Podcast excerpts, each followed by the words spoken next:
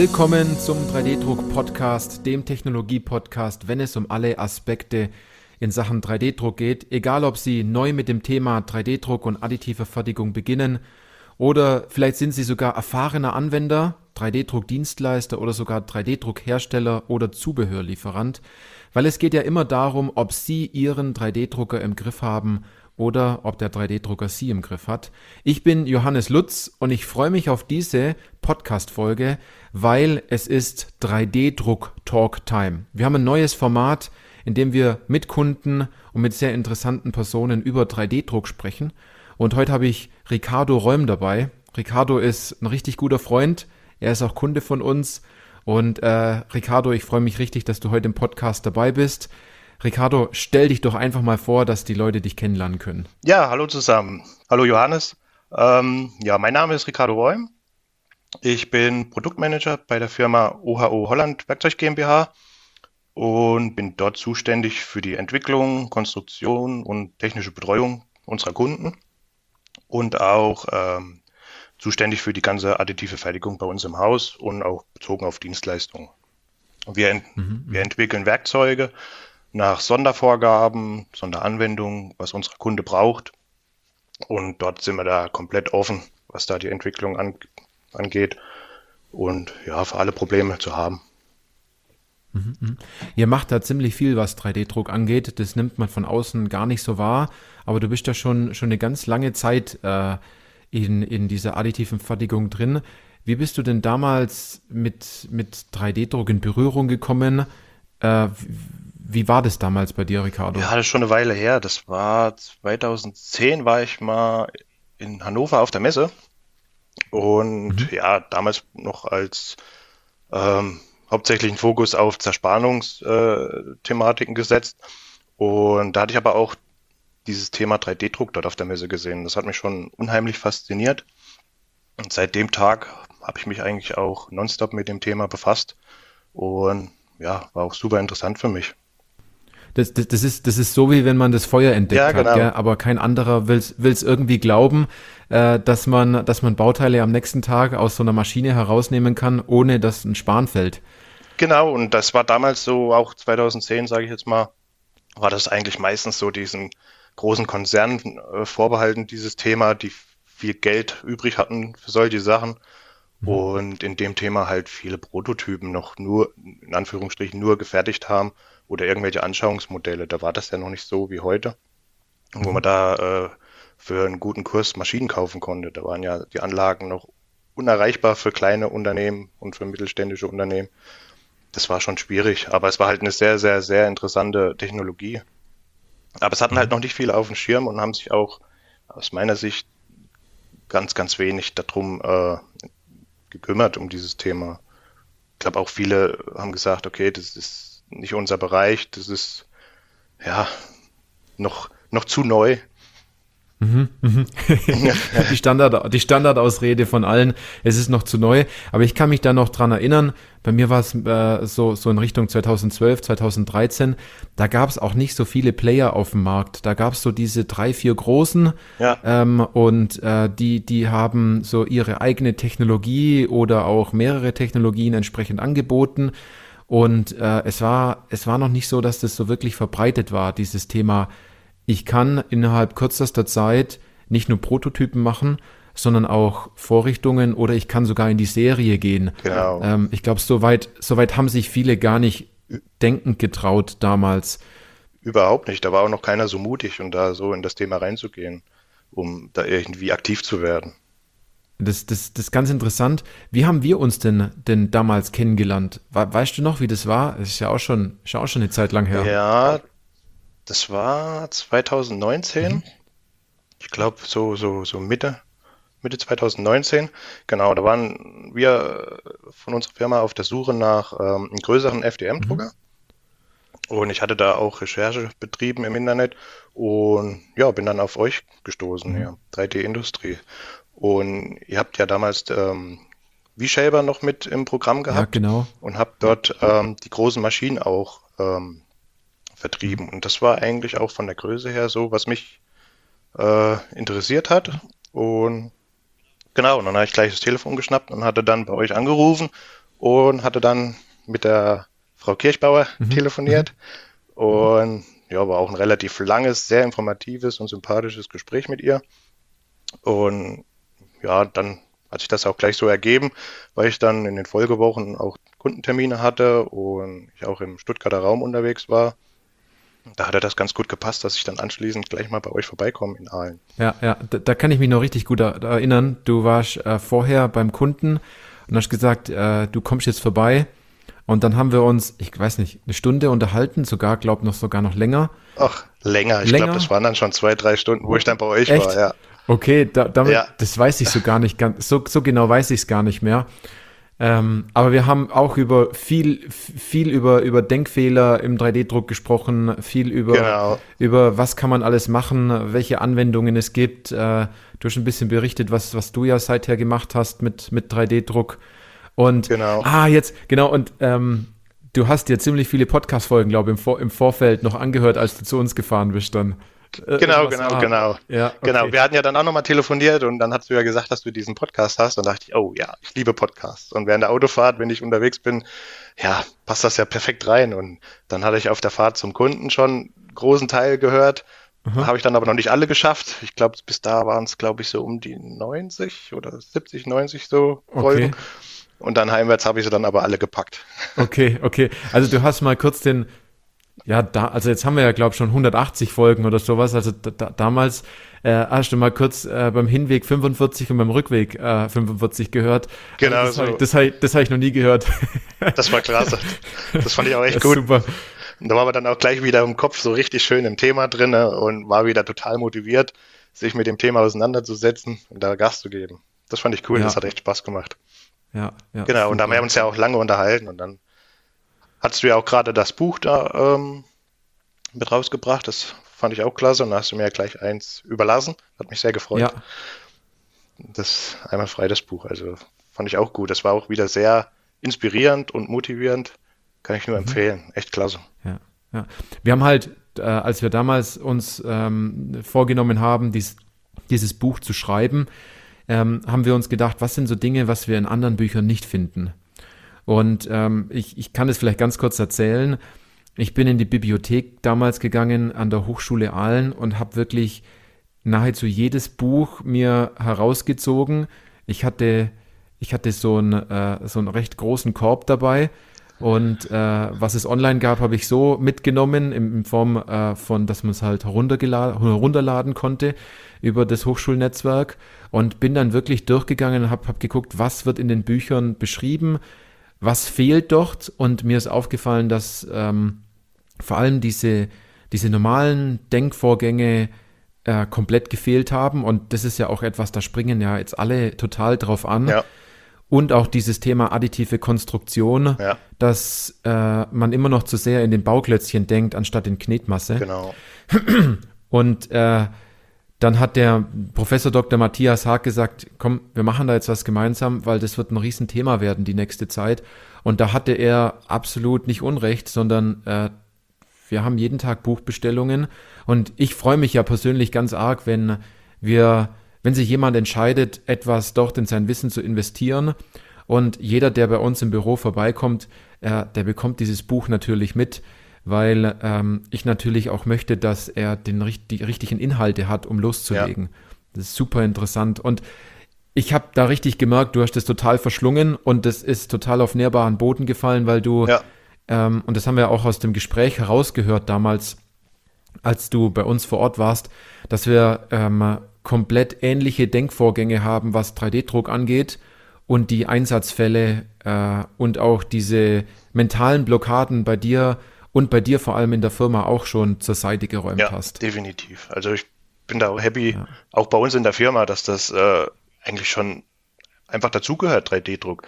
Ist es, ähm, egal ob es jetzt die Kunden betreffend oder bei uns im Haus selber irgendwelche Lösungen sind, wo man mal sagt, hier können wir das nicht mal drucken und können wir da mal fix eine Lösung finden, dass das und das und irgendwelche Sachen vereinfacht.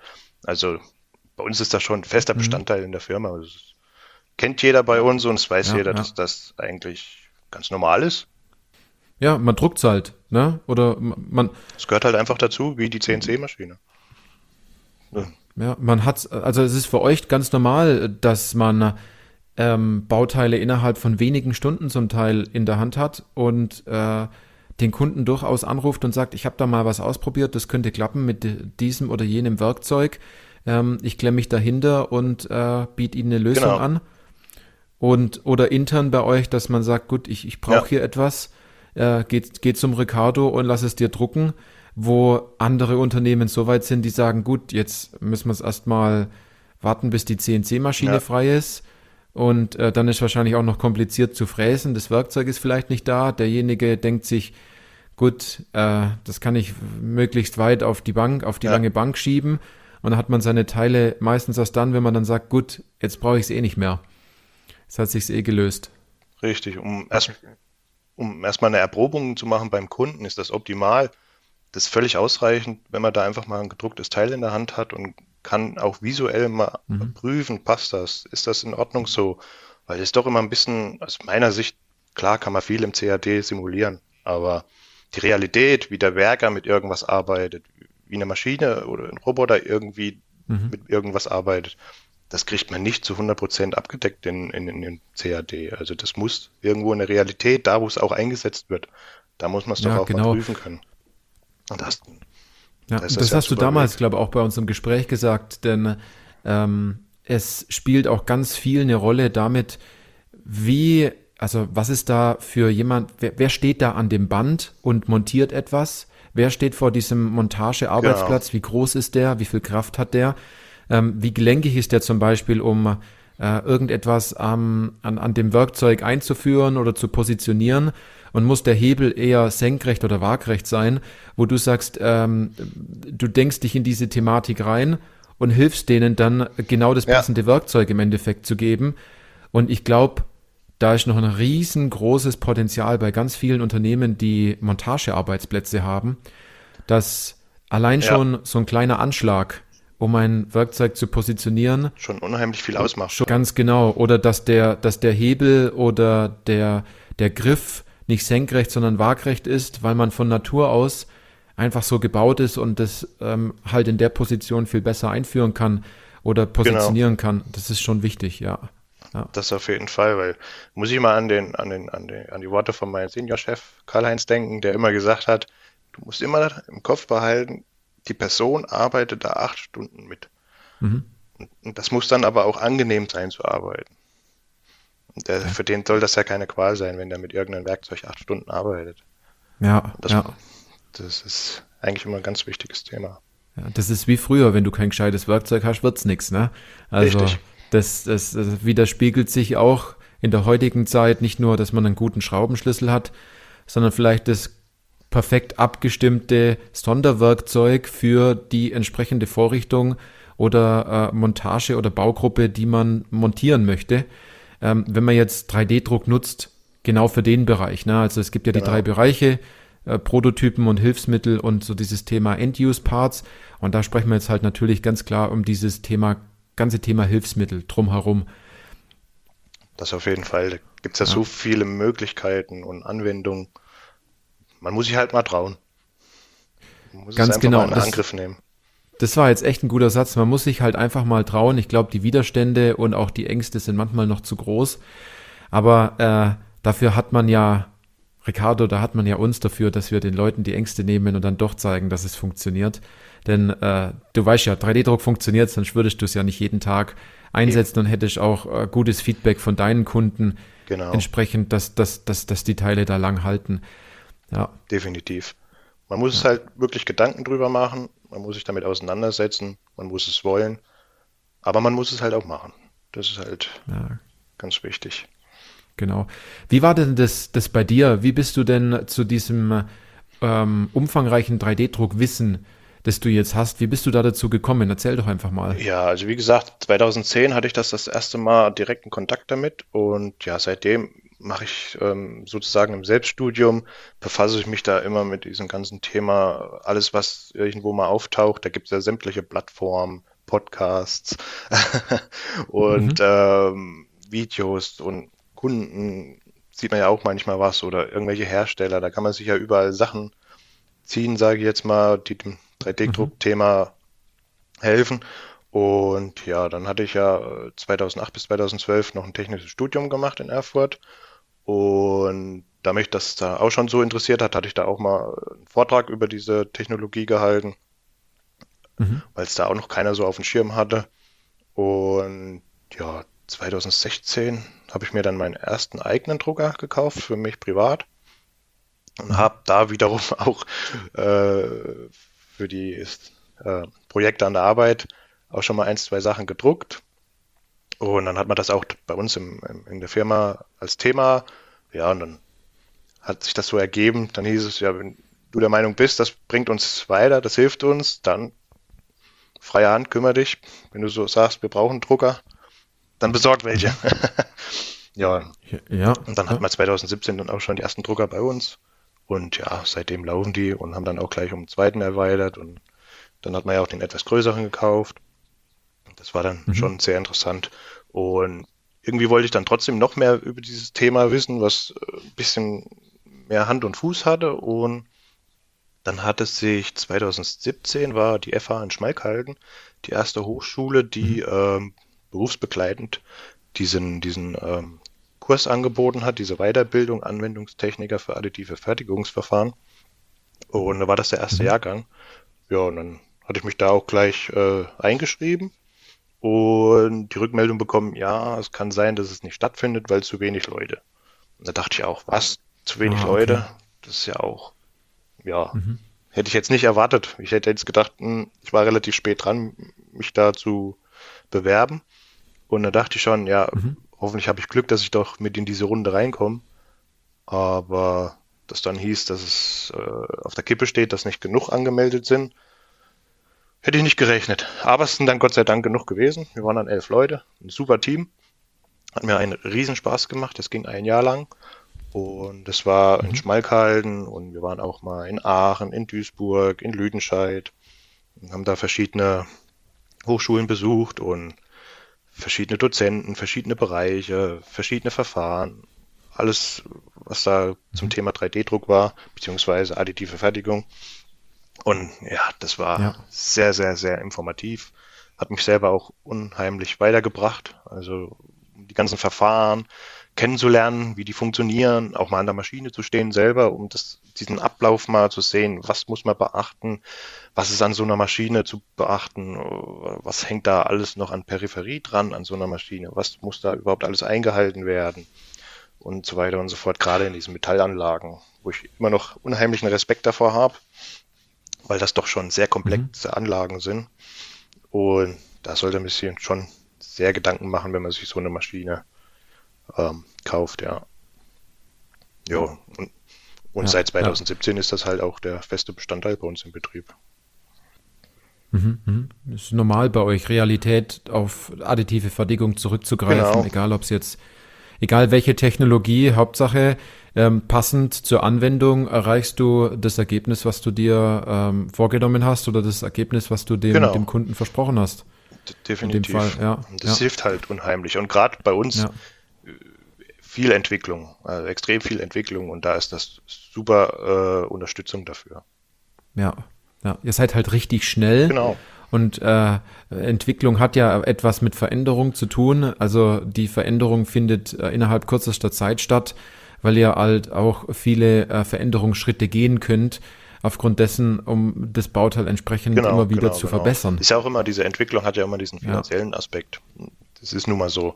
Und ähm, viele Sachen werden nicht entwickelt, sage ich jetzt mal, weil sie zu kostenintensiv sind. Aber ich, gerade da, in dem mhm. Bereich, hat man wirklich, sage ich mal, gute Lösung, um da kostengünstig was zu entwickeln.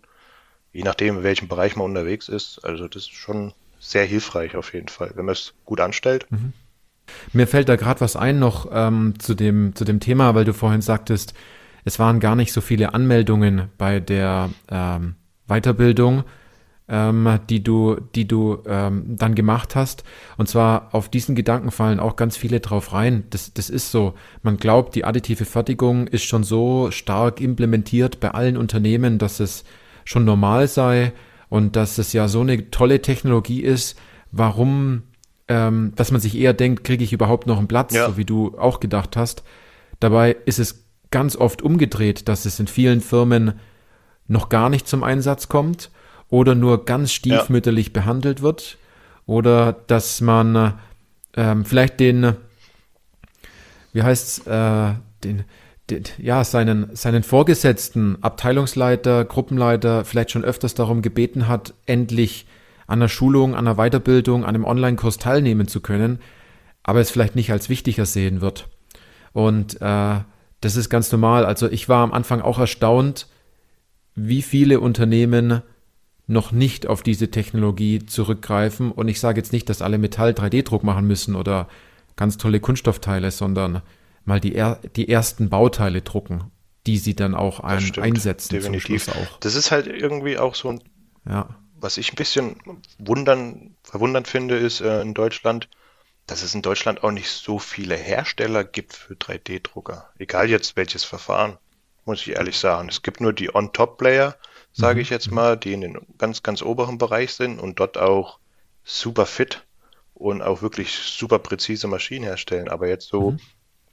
Maschinen für die KMUs, finde ich jetzt als deutscher Hersteller gibt es da gar nicht viel. Das finde ich eigentlich auch ein bisschen verwundernd. Ich weiß nicht, wie du das siehst. Mhm. Ja. Ja, sehe ich genauso. Man muss immer ins Ausland gucken. Ähm, dabei sagt man ja Fine German Engineering und ganz oft äh, aus der Vergangenheit ist es natürlich so gewesen, dass die Idee und auch die Technik ähm, aus, aus Europa oder dann im Endeffekt aus Deutschland kommt. Ähm, was 3D-Druck angeht, das sind uns äh, andere Länder, in dem Fall ja. ganze Stücke weit voraus. Ich sehe es aber nicht nur in, im, im Herstellen von, von 3D-Druckern, sondern auch in der Anwendung. Also diese ja. German Angst, wie, wie, wie viele halt sagen, die liegt uns immer noch sehr in den Genen. Ähm, und ich bin gespannt, wie sich da was ändert demnächst. Es fehlt die Offenheit so ein bisschen, habe ich so auch den Eindruck da. Was dann auch immer so ein bisschen in Deutschland ist, da will mal keiner was verraten, weil sie Angst haben. Warum auch immer. Ja. Das ist halt. Ja. Es ist, es ist aber, ähm, ich sag mal, um mit 3D-Druck erfolgreich zu sein und den schnellsten Weg zu gehen, es, es, es gibt nicht die eine Technologie, wo man sagt, danach funktioniert das dann exakt so, wie man es haben möchte. Ähm, es ist viel einfacher zu sagen, wie etwas nicht funktioniert, ja. äh, generell auch in unserem Leben. Und ähm, um erst mal zu sagen, dass es nicht funktioniert, muss man am Anfang den ersten Schritt machen und mal was machen. Ja. Ähm, weil äh, wenn man jetzt versucht, äh, ich sage jetzt mal, mit einer sehr langsamen Technologie, egal jetzt welche Serienteile zu machen, und man versucht es wenigstens und man geht dann den nächsten Schritt und sagt, ich möchte nicht versuchen, wieder recht zu haben äh, und sa zu sagen, ich wusste ja, dass es nicht funktioniert, sondern einfach zu sagen, ich, ich habe das Ziel, mit dieser Technologie voranzukommen. Ähm, Ganz genau. Und zum Schluss sagt man dann, gut, das war jetzt ein kleiner Misserfolg, aber man sollte seine Vergangenheit jetzt nicht in Frage stellen, weil die hat einen auch an den Punkt gebracht, wo man jetzt ist. Und dann auf entweder auf den einen oder anderen Berater zugehen ähm, oder auf einen Hersteller, wenn man, wenn man, wenn man dort Fragen hat oder auf einen Dienstleister und dann optimiert man das. Und dieser erste Weg, dieses es könnte sein, dass mein Chef ein lautstarkes Nein durch die Konstruktionsabteilung ruft oder dass die Kollegen sagen, es hält ja nichts oder dass es beim Kunden dann doch ja. mal abbricht.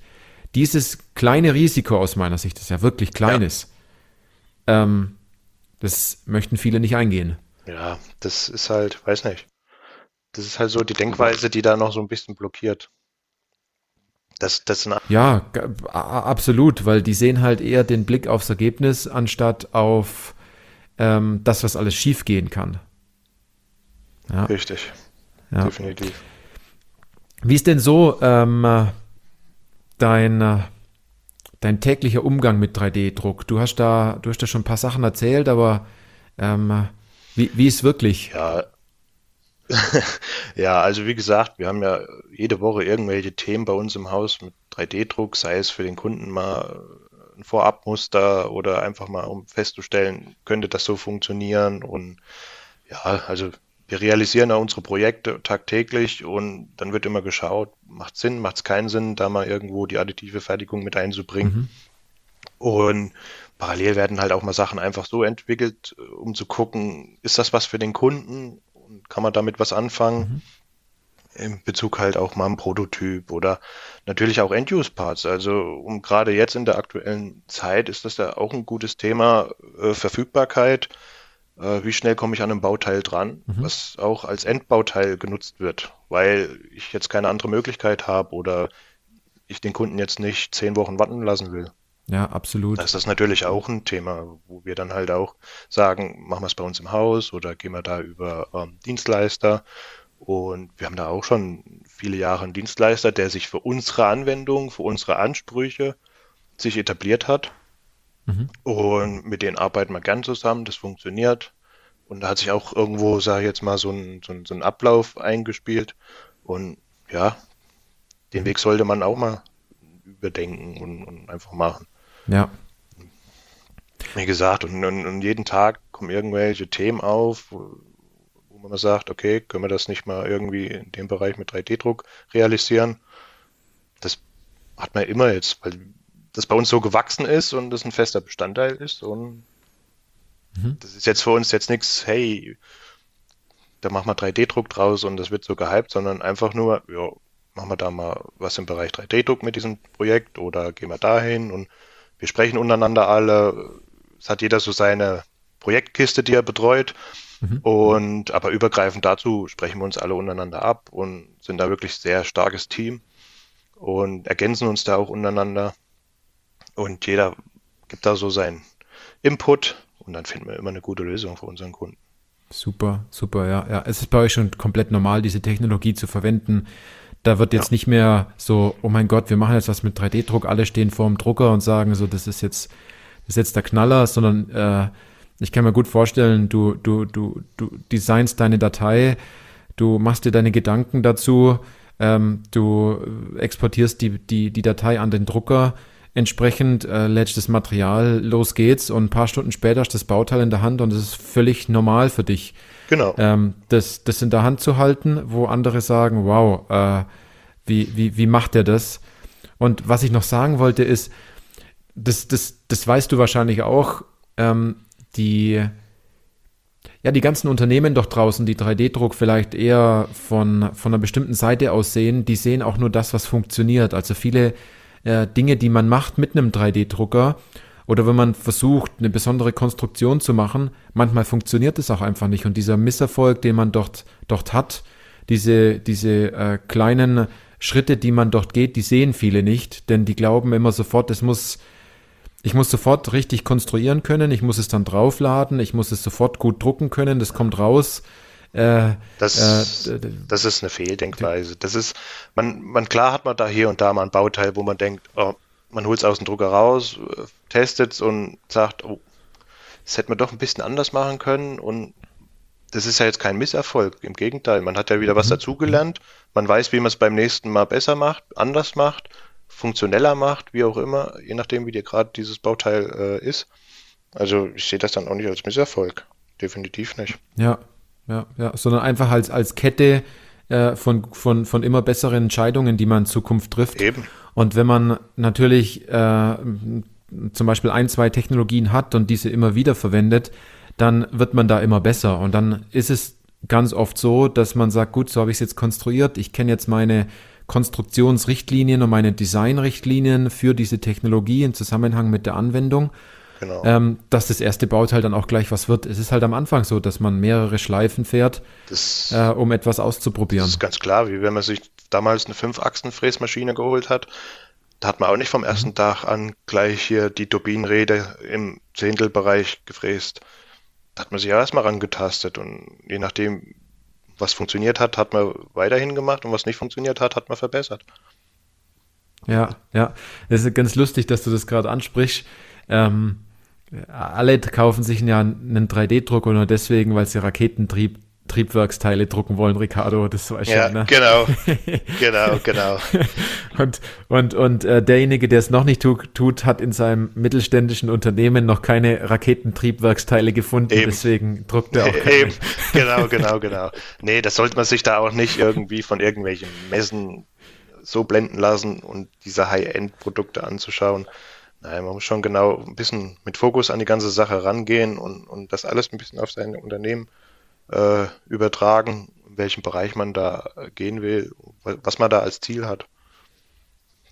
Ja, ja. Vor allem, und das, das kannst du genauso sagen, ich glaube, das weißt du auch, es sind die einfachsten Bauteile, die man drucken muss. Es sind die Bauteile, die man täglich braucht, die der Kunde braucht, die gar nicht so einen großen Impact vielleicht haben, was man sich vorstellt, wie es auf der Messe gehypt wird oder in bestimmten Anwendungen, äh, Anwendungsberichten, sondern es sind so Bauteile, die sind total normal und man findet diese Bauteile, das muss ich jetzt von meiner Situation sagen, durch so viele Potenzialanalysen, immer die gleichen Teile. Es sind immer die gleichen ja. Dinge, äh, die man dort findet und druckt, wenn es jetzt um äh, das Thema Prototypen oder Hilfsmittel Klar, geht. Ich meine, gerade da liegt ja die Kunst drin, das ähm, intelligent einfach zu gestalten und nicht so stupide, komplex. Und dafür ist das ja auch eine super Technologie. Ähm, auf welche Technologie greifst denn du, du am meisten zurück bei euch im Unternehmen? Also bei uns im Unternehmen sind wir auf jeden Fall im FDM-Bereich unterwegs. Mhm. Da relativ gut. Da kann man sehr viel äh, realisieren und ich sehe die Technologie in Bezug auf unsere Firmengröße ist das optimal. Mhm. Für das, was wir machen wollen, was wir bisher gemacht haben und ja, was unsere Kapazität hergibt, sage ich jetzt mal. Ja. Da ist das optimal.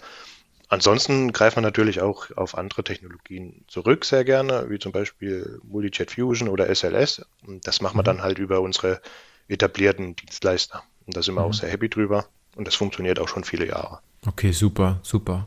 Das ist auch fester Bestandteil bei uns. Mhm, mhm. Und ähm, was wird heute aus, so aus deiner Sicht noch, noch grundsätzlich falsch gemacht, ähm, wofür es wofür es eine, eine Lösung schon in der additiven Fertigung gibt? Ja, also was mich immer so stört, ist ähm, das Thema bei additiv gefertigten Bauteilen ist immer so, da kommen immer so, so, so Argumente wie, ja, aber die Oberfläche ist doch nicht schön oder das sieht man doch so komische Stufen und ja, klar sieht man das. Es ist ja eine Schichtbauweise. Das ist nun mal so. Das sollte auch jedem bewusst sein. Aber die Frage ist auch immer, welche äh, Rolle spielt denn die Oberfläche? Ist es eine primäre Rolle für das, was das Bauteil machen soll? Oder ist es nur, äh, spielt es nur eine sekundäre Rolle, was mhm. eigentlich gar nichts mit der Funktion des Bauteils zu tun hat? Also da sollte man immer mal ein bisschen gucken. Und ja, also, weil es viele Sachen und kritisieren und die schreckt das dann ab. Die Oberfläche ist nicht schön und etc. Und das ist ja auch nur Kunststoff und ja, aber in anderen Bereichen mhm. hat man auch Kunststoff und da fragt auch keiner nach. Das ja. ist ja, alle Produkte irgendwo ist überall Kunststoff und da fragt auch keiner irgendwie so explizit nach, warum ist das nur Kunststoff? Man kann nicht alles aus Metall fertigen. Und heutzutage ist sowieso mit unseren Ressourcen und alles äh, bisschen schwieriger. Ich finde, Kunststoff ist da auch manchmal eine sehr gute Lösung, auch gerade im Bereich ähm, Gewichtsersparnis und, und, und anwendungsspezifische Sachen, mhm. ist das echt eigentlich eine coole Sache. Ja, ja. Wie gesagt, da, das, das Thema mit der Oberfläche ist halt immer so, ja, das hört man doch sehr oft. Und da mhm. sollte man eigentlich auch nicht so misstrauisch dann sein. Ja, da wollen immer alle einen, einen, ähm, ein Hightech-Material nutzen für die Zukunft. Und ja. äh, äh, das ist ja ganz lustig, das hatte ich letztens in der Diskussion, und dann sagte er, ähm, wir brauchen ein Hightech-Material, wir können es aber auch aus Stahl machen, ja, aus einem Hightech ST37-Material. ja, und dann, dann, dann, dann haben die selbst gemerkt, ja, ähm, die, die sind da so einem Denkfehler äh, unterlaufen, was das Thema angeht. Und als, als ich das dann in die Runde geworfen haben, hab, haben sie dann gesagt, ja gut, es, wenn man es genauer betrachtet, macht es ja auch Sinn, dieses Bauteil aus einem normalen Hightech-Kunststoff zu drucken, hat dann einer gesagt. Dann ich gesagt, an welchen Hightech-Kunststoff haben sie gedacht? dann sagt er, ja gut, so ein PLA würde für die Anwendung ausreichen und die Oberfläche ist auch egal. Und dann hat er sozusagen sich dieses, äh, diese Anwendung mit der neuen Denkweise, die wir, die, die, mit, und mit dieser, wie sagt man, mit dieser mentalen Blockade, die wir ihm im Vorfeld genommen haben, hat er sich dann selber verkauft ähm, und sagte dann, gut, das klingt jetzt gut, das machen wir jetzt. Ähm, das war also mega interessant, ja wie das im Kopf bei vielen Leuten dann auf einmal umschwenkt, wenn da so eine Schranke gebrochen ist oder eine rote Ampel mal grün geschalten wird. Ähm, Und die drucken da seither auch ganz tolle Teile und die Oberfläche ist jetzt egal, wo sie im Vorfeld gesagt haben, ja gut, wir haben doch immer wieder diese Rillen. Aber es ist eine Schichtbauweise, wie du gesagt hast. Ja. Äh, das sind halt, das sind halt irgendwelche Stellen. Die Sache ist nur, ähm, man muss im Vorfeld halt ein bisschen mehr nachdenken und nachdenken ist halt so das Anstrengendste überhaupt, deswegen machen es relativ wenige. Das stimmt. Ja, es, es, es, es, es ist so, ne? Ähm, natürlich würden die Bauteile auch, auch, auch würden aus, aus einem 3D-Drucker auch so rauskommen, wie man es konventionell designt, aber da ist halt auch immer die Frage, und das ist, das sagst du ja auch, Sinn. Macht es ja. Sinn, das überhaupt zu tun, okay. ne? Und ähm, wir in Deutschland sind bekannt, dass wir uns viele Gedanken über bestimmte Themen machen, äh, weil wir es gut machen wollen, aber in der additiven Fertigung wird es entweder komplett zerdacht äh, oder es wird gar nicht drüber nachgedacht, weil man sich denkt, es hat ja auch die letzten Jahre funktioniert. Ist ja auch gut, wenn es funktioniert, aber wenn man ein anderes Ziel ja. hat, dann kann man auch, dann kann man auch etwas dafür tun. Ja. Ne? In dem Fall. Ja. Das ist aber auch ein Punkt, wo ich auch zu diesem Thema sage, okay, in Deutschland ist halt ähm, was da viel falsch gemacht wird. Klar, man kann sich eine Maschine kaufen und man hat eine schöne Maschine stehen. Man macht der, der, ich sag mal, der Werker, der diese Maschine betreut, kriegt eine wöchentliche, so, so eine eine Wochenschulung von dem Hersteller. Mhm. Aber aus meiner Sicht fehlt da dann immer noch ein bisschen mehr. Man sollte da irgendwie noch ein bisschen mehr investieren in die Aus- und Weiterbildung der betreuenden Person, gerade in diesem Bereich additive Fertigung. Und da bin ich mhm. der Meinung, da ist es mit einer normalen Schulung, einer Anwenderschulung für die Maschine nicht getan. Also ja, sehe ich genau. Da sollte noch irgendwie ein bisschen mehr möglich sein. Also finde ich auch aktuell ist das Angebot da noch relativ schwach. Ja, die müssen alle zu uns. ja, ich, ich, ich, also ähm, was wir halt auch herausgefunden haben, ist, wenn jetzt jemand sich einen 3D-Drucker kauft oder eine additive Fertigungsanlage, e-, egal ob jetzt Kunststoff oder Metall, das hast du komplett richtig erkannt, ähm, dann werden die ersten Schritte darin sein, wie bediene ich die Anlage. Und ähm, wenn man dann so fünf, sechs Monate verstreichen lässt und immer wieder mal nachtelefoniert und sagt, wie läuft's denn bei euch? Ähm, das haben wir ja auch gemacht. Ähm, äh, bei der vorherigen, bei dem vorherigen Unternehmen, wo, wo ich tätig war, ähm, dass wir nachgehakt haben, wie läuft's bei euch? Was macht ihr denn? Was druckt ihr denn so? Und wenn dann alle immer sagen, gut, es läuft super bei uns, wir kommen da super gut zurecht. Ja, so zurecht kommt ihr nicht, weil entweder ihr bestellt kein Material nach, also wer eine Rolle Material in sechs Monaten nachbestellt, ja. ich glaube, ja. ich finde den Fehler, der hat nichts gemacht oder er hat etwas, was ihm noch im Wege steht und ähm, das liegt ganz, ganz oft nicht nicht an der Technik. Es liegt nicht daran, dass der Drucker jetzt nicht funktioniert oder dass ja. ähm, das, das, Material nicht geladen wird oder, oder, oder ähm, dass, dass die Software nicht funktioniert oder es einen Fehler gibt, sondern es liegt an den mentalen Blockaden, dass man sich nicht rantraut, bestimmte Anwendungen Richtig. umzusetzen, weil sonst würde man es ja tun und dafür hat man den Drucker ja gekauft. Ja. Und ähm, was wir herausgefunden haben ist, man darf da nicht weiter draufschlagen im Sinne von jetzt druck was, jetzt mach was, sondern was hält dich denn zurück? Genau. Warum druckst du denn nicht?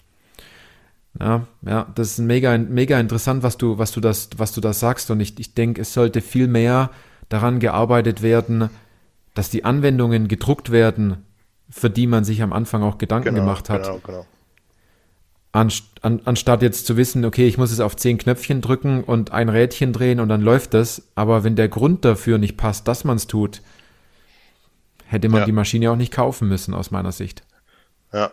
Und es ist auch diese, diese, manchmal diese, diese Angst, die dann noch kommt, ja, 3D-Druck, das löst dann das und das ab und dann haben wir nichts mehr zu fräsen und nichts mehr zu drehen und das ist ja auch totaler Irrsinn. Quatsch, ja.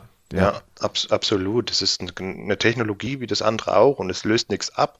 Es ergänzt einfach nur die aktuelle äh, Technologiebandbreite. Ja. Ganz einfach. Eine Fünfachsmaschine hat auch nicht alles abgelöst. Äh, es, nee, es, gibt die Dreiachsmaschinen immer noch und äh, man nutzt die Fünfachs auch nur zu dem Zeitpunkt, wenn man sagt, ähm, aufgrund wenn, der Geometrie vom Bauteil. Ja, genau. Ab, absolut. Und so ist mit 3D-Druck auch, dass man die, die Wahl trifft, ähm, um zu sagen, gut, ich, ich habe die Freiheit, dort auszuwählen, was einen aber dann danach auch befreit von diesem Gedanken. Ja. Ähm, äh, ich nehme jetzt die oder diese oder jene Technologie. Richtig, ich habe auch schon oder ich wurde schon öfters gefragt, ich sage, hier Ricardo, sag mal, wie schätzt du das ein? Müssen wir uns jetzt auch einen 3D-Drucker kaufen, äh, weil wir dann unsere Fräsmaschinen nicht mehr bestücken können, weil da keine Aufträge mehr kommen? Ich auch gesagt, das ist absoluter Quatsch. Also da braucht ihr euch keine Gedanken zu machen. Das ist, das ist was ganz anderes. Das ist, äh, es ergänzt einfach nur die Technologiebrandbreite und, und, und man muss sich da nicht so irgendwie im Konkurrenzdenken da sehen, als Lohnfertiger zum Beispiel. Also ja, das denke ja. ich ist, ist Quatsch, weil ja, weil die dann immer so der Denkweise haben, das Klötzchen, was ich jetzt gefräst habe, das Klötzchen wird jetzt gedruckt. Und genau das soll man ja nicht machen, wie du ja auch schon gesagt hast. Absolut, ja, ja. Es ist, ist ganz interessant, ne, da, da, da, da, also so kognitive Dissonanz sagt man das, da muss man so zwei Gedanken aufrechterhalten und das können die nicht. Die, ähm, die, die sehen dann, okay, ich habe früher für eine Million Euro ein 5-Achs-Dreh- und Fräszentrum gekauft. Jetzt kaufe ich für 350 Euro äh, einen günstigen Drucker und mache dort meine Teile auf, äh, ähm, für die Luftfahrt sozusagen, ja. was totaler, was totaler Quatsch ist in dem Fall, genau. sondern man nutzt diese Technologie auch nur dann, wenn man sie wirklich benötigt. Ähm, also das einerseits ist so dieser Gedanke da, man, es ist sinnvoll und logisch, so absolut nachvollziehbar, und dann kommt etwas, da glaubt man an so eine Geschichte, die, die nie wahr sein könnte, aber man glaubt da noch dran, weil man sich nicht tiefer mit dem Thema beschäftigt hat. Richtig. Das ist ganz, ist ganz interessant äh, in der Hinsicht. Ja. Wie schätzt du denn diese zukünftige Entwicklung der additiven Fertigung ein? Ja, also ich denke mal, spielt auf jeden Fall eine sehr, sehr große Rolle in der nächsten Zukunft, so was jetzt so ansteht in Richtung ähm, Materialentwicklung. Ich sage mal, die letzten mhm. Jahre ging eigentlich hauptsächlich so die Entwicklung in neue Maschinen und Verfahren. Aber ich glaube, mhm. so was ich jetzt so ein bisschen beobachten konnte, aktuell geht eher der Trend in Richtung Materialien, weil das jetzt auch ein Thema ist mit Verfügbarkeit von Materialien. Was ist gerade äh, da? Wo muss ich lange warten? Wo habe ich unheimlich hohe Kosten für diese Materialien, wo man sich früher gar keine Gedanken gemacht hat? Das denke ich mal, ist jetzt ein ja. großes Thema in der additiven Fertigung, dass da für die bestehenden äh, Verfahren, die es gibt und die bestehenden Maschinen, dass da die Bandbreite der Materialien doch nochmal verfeinert wird, äh, um einiges ausgeweitet wird für die Anwendung, gerade auch im Kunststoffbereich. Da ist ja noch so viel möglich, was jetzt ähm, das Thema Nachhaltigkeit von, von Kunststoffen betrifft. Wo, mhm. aus welchen Ressourcen kann ich Kunststoff gewinnen? der für die additive Fertigung geeignet ist und natürlich auch für die Bauteile geeignet ist, die die Kunden haben oder erstellen wollen und produzieren wollen. Und dass man das jetzt nicht sonst wo von der Welt holt, die Ressourcen, sondern mit dem arbeiten, was wir hier haben. Und das, das sollte ja. und denke ich, äh, ist für die nächste Zeit ein großes Thema. Und ja, auch die äh, Entwicklung in Bezug auf die Anwendung. Das wird jetzt auch nochmal eine große Rolle spielen, weil aus meiner Sicht durch die additive Fertigung kann man so viele Themen abdecken, wie zum Beispiel halt die Verfügbarkeit von Bauteilen, die Materialersparnis, Gewichtsersparnis von Bauteilen. Und das bezieht sich ja jetzt auf alle Branchen, sage ich jetzt mal, ob es jetzt irgendwelche Maschinenbauer sind etc. Also da sehe ich schon mhm, mhm, viel Potenzial und da vermute ich mal geht jetzt auch so die ganze Entwicklung hin. Weil früher war jeden Monat gab es ja. eine neue Maschine und der Hersteller hat das rausgehauen. Und ja, da sind wir jetzt, glaube ich, wieder ein bisschen vorbei an diesem Thema, sondern jetzt geht es erstmal hauptsächlich der Fokus auf die Materialien. Ja, ja, das merkt man, merkt man ganz stark. Der DLP-Bereich baut sich ja extrem aus, was oh, Materialien ja. angeht. Ähm, ak aktuell. Ähm, und ähm, was ich auch stark gemerkt habe, ist, es hat sich bewiesen, dass ein PA12, PA11 äh, in, in normalen ähm, Hilfsmittelbereichen, jetzt was 3D-Druck angeht, äh, hervorragend seinen Platz findet. Auch PLA, ABS und es ist PA und PC und die ganzen Materialien äh, funktionieren auch alle auf einmal, ähm, wenn es um genau. Hilfsmittel geht. Also ich, ich glaube, es geht eher jetzt, jetzt ist man gut gerüstet. Jetzt gibt es noch äh, zusätzliche Materialien und vielleicht noch Vereinfachungen, ja. wie du gesagt hast. Und äh, jetzt finde ich, das ist jetzt meine persönliche Meinung, es gibt jetzt keine Ausrede mehr, um jetzt zu starten. Äh, weil, weil die Ausreden kennst du ja auch. Mein Material gibt es nicht, das, der Drucker ist zu langsam, der Bauraum ist zu klein, äh, ich habe einen Nachbearbeitungsprozess, der schwierig ist. Ich glaube, in unserer Branche wird gerade an allen Themen gearbeitet, auch ganz stark an ja. dem Thema Nachhaltigkeit noch. Ähm, jetzt, also heute zu sagen, man hätte noch äh, bestimmte Vorurteile, äh, Vorwände oder Einwände, ähm, die lasse ich nicht mehr gelten. Vor zehn Jahren hätte ich gesagt, gut, ist klar. Ja, da, vor zehn Jahren war man definitiv noch limitiert in der ganzen Materialauswahl und Verfahrensauswahl. Aber jetzt ist schon wirklich eine große Bandbreite, wo ich sage, wow. Wie du auch schon gerade gesagt hast, im DLB-Bereich, das ist ja Wahnsinn, was da möglich ist. Vor, vor, vor allem, ich nehme es jetzt immer mehr wahr, auch wirklich Spritzgussähnliche äh, Qualitäten, ähm, ja. auch vom Material her und auch wirklich Materialexoten, wo man sich sagt, wer braucht denn das eigentlich? Aber es wird, wird benötigt. Ja. Und auch vom, vom Prozess her aktuell, also finde ich eine, jetzt gerade eine sehr, sehr interessante Technologie, die äh, sehr lange geschlummert ist. Ähm, und ja. äh, ich bin gespannt, was die nächsten, die nächsten Monate und auch das nächste Jahr dort, dort kommt. Ja. Und was so der, der, der, nächste, der nächste Hype sein wird. was sind denn so, was sind denn so deine drei Tipps aus deiner Sicht, wenn es um 3D-Druck geht?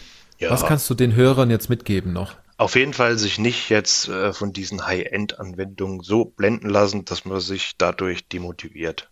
Also mhm. das sollte man einfach wirklich genau schauen und, und, und es gibt auch überall irgendwelche Anwendungen, die ähm, inspirieren, gerade für einen aus einem kleinen Betrieb oder mittelständischen Betrieb. Da kann man sich wirklich viele Sachen anschauen und wie gesagt, man soll sich da nicht so auf die Messen fokussieren und da diese High-End-Bauteile raussuchen, wie du schon gesagt hast, die in der Rakete stecken oder in sonstigen Materiallegierungen Bauteile, wo ein Kilo Material 1000 Euro kostet das bringt's nicht und damit muss man sich auch nicht befassen. Wenn man nicht gerade Raketen herstellt. ganz klar. Ja, ja, ganz genau. Ja, ja, ja. Es gibt ja genügend andere Teile noch, die man, Eben. die man, die man drucken Eben. kann. Das ne? soll man alles ja. ein bisschen realitätsnah bewerten und anschauen.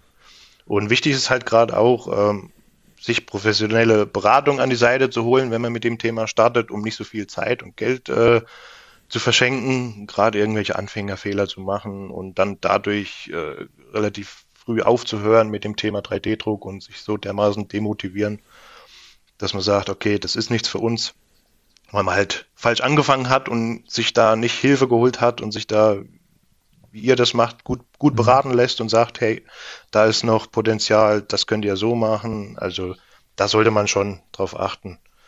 Und man sollte sich halt definitiv Gedanken machen, was möchte man denn eigentlich dadurch erreichen, durch, die, durch den Einsatz von additive Fertigung. Was möchte ich herstellen? Wie, wie will ich meine Produkte für meinen Kunden verbessern? Und da gegebenenfalls natürlich das Ganze auch mit einem Berater wie dich zum Beispiel, das Ganze zu erörtern. Wo ist Potenzial? Was kann man machen? Äh, welche Richtung soll es denn mal gehen? Und da aufbauend, ja. denke ich mal, läuft sich das dann schon ein wo man sagt, okay, in dem Bereich Technologie solltest du gehen und, und, und diese Materialien wären interessant für dich. Und genau da sollte man schon ein bisschen drauf achten und sich einfach trauen. Mhm. Mhm, mhm. Also das wären so meine Punkte, wo ich auf jeden Fall sage, das würde ich unterschreiben. ja, ja, ja. wichtige Punkte, ne?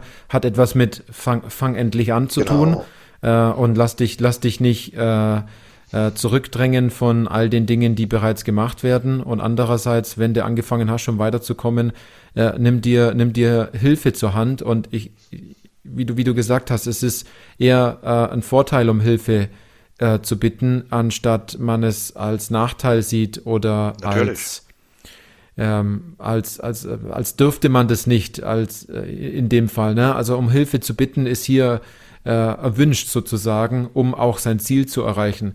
Ähm, wir, wir haben Abkürzungen in der Beratung.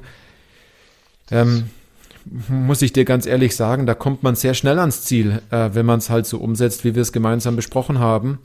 Und äh, man macht die ganzen Fehler halt einfach genau, nicht mehr. Genau. Also ja? wie gesagt, wenn man gerade mit diesem Thema ja, startet ja. und selber nicht so intensiv sich schon damit auseinandersetzen konnte, dass man dann wirklich sagt, okay, ich brauche einen, der mich da berät, weil es gibt so viele Sachen, die man beachten sollte und, und, und gibt auch so viele Sachen, die hat man ja, man hat ja nicht alles auf dem Schirm. Das geht ja gar nicht. Man kann ja nicht alles mhm. wissen und, und alles auf dem Schirm haben, was da gerade äh, passiert, was es gibt, äh, in welche Richtung da man gehen kann. Da, da braucht man ja auch mhm. immer Fachleute. Absolut, absolut. Jetzt habe ich noch zwei letzte Fragen an dich, Ricardo. Äh, die stelle ich, die stelle ich jedem im Interview. Heute bist, heute bist du auch dran. und zwar, ähm, sei doch, sei doch mal so gut und beend doch mal folgenden Satz. 3D-Druck ist für mich. 3D-Druck ist für mich ähm, ja eine Technologie mit einem extrem Potenzial, tolle Produkte zu realisieren. Das in allen mhm. Bereichen. Egal ob Design, Maschinenbau, Medizin, Thema Nachhaltigkeit, was jetzt gerade sehr, sehr interessant ist und, und, wichtig ist. Und auch in dem Bereich Ressourcen schon und Produktentwicklung. Das ist für mich, das ist für mich 3D-Druck. Mhm, mhm, Definitiv. Super, super spannend. Ähm, und die letzte Frage ist, was ist das coolste 3D-gedruckte äh, 3D Bauteil, was du bisher gesehen hast? Ja, also man erwartet da ja immer, ja, auf der Messe habe ich das und das gesehen. Nein, ist es nicht. Mhm. Definitiv nicht. Die coolsten Bauteile, die ich hier gesehen habe, sind einfach für mich 3D gedruckte Bauteile, die wirklich gut ausschauen und wo man sagt, da hat sich jemand Gedanken drüber gemacht. Konstruktiv mhm. für den Einsatzzweck, für die Anwendung. Das sieht simpel aus, das Bauteil, aber wenn man mal richtig drüber nachdenkt, denkt man, oh, da steckt ja doch ein ganz schönes Wissen drinne, eine Umsetzbarkeit für die Maschine und halt natürlich auch ähm, in dem Bereich, wo es dann eingesetzt wird. Dass man sagt, okay, das ist wirklich ein smartes Bauteil. Smart in dem Sinne, auch wenn kein Elektronikbauteil jetzt mit eine Rolle spielt, so wie es heute gerne in Verbindung gebracht wird, ja. sondern einfach smart äh, dahin, dass sich da wirklich eine intelligente Person sich damit auseinandergesetzt hat und hat gesagt, das wurde so konstruiert, dass es Sinn macht, es additiv zu fertigen und dadurch die Vorteile rauszuholen, die ich sonst nicht habe, um da ein cooles Bauteil zu erstellen. Mhm, das mhm. ist für mich, ja. das ist für mich ein cooles Bauteil, was mit 3D-Druck zu tun mhm, hat. Mhm.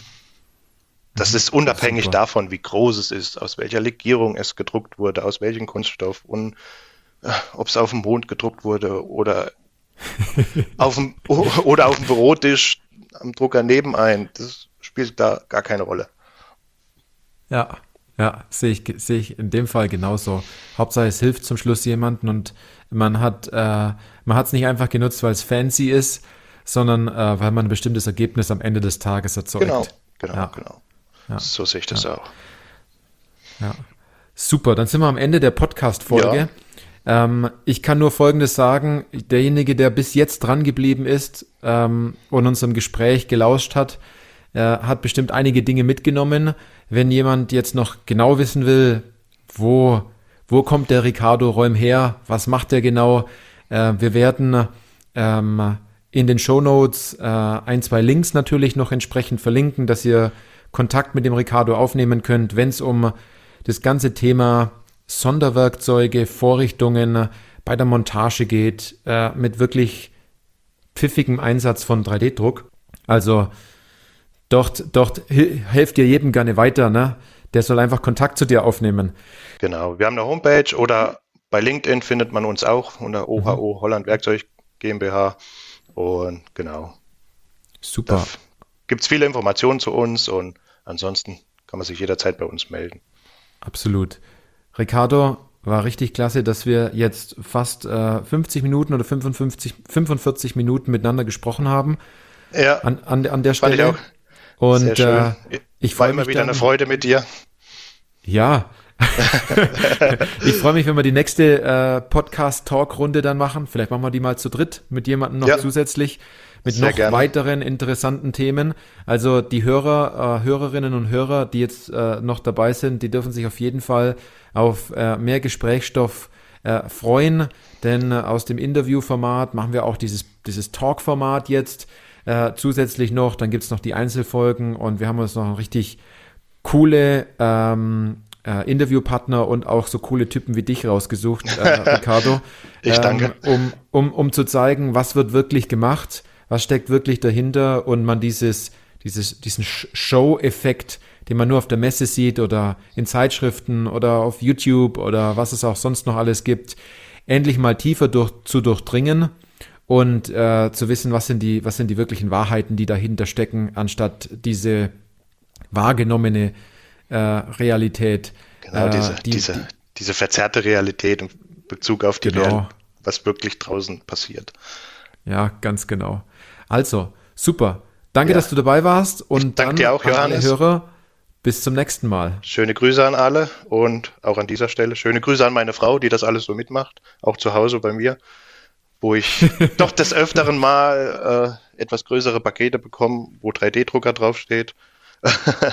Ist nicht ganz so einfach, aber an dieser Stelle großen Dank. Ja, solange das Ergebnis passt, Ricardo, ja. ist, ich glaube, alles, alles super in dem Fall. Und sie könnte sich ja auch immer bei dir melden, wenn sie was braucht. Ne? Genau. Da bist du, glaub, da, da würdest du sogar sie jedem Kunden vorziehen, gehe ich davon aus. Definitiv.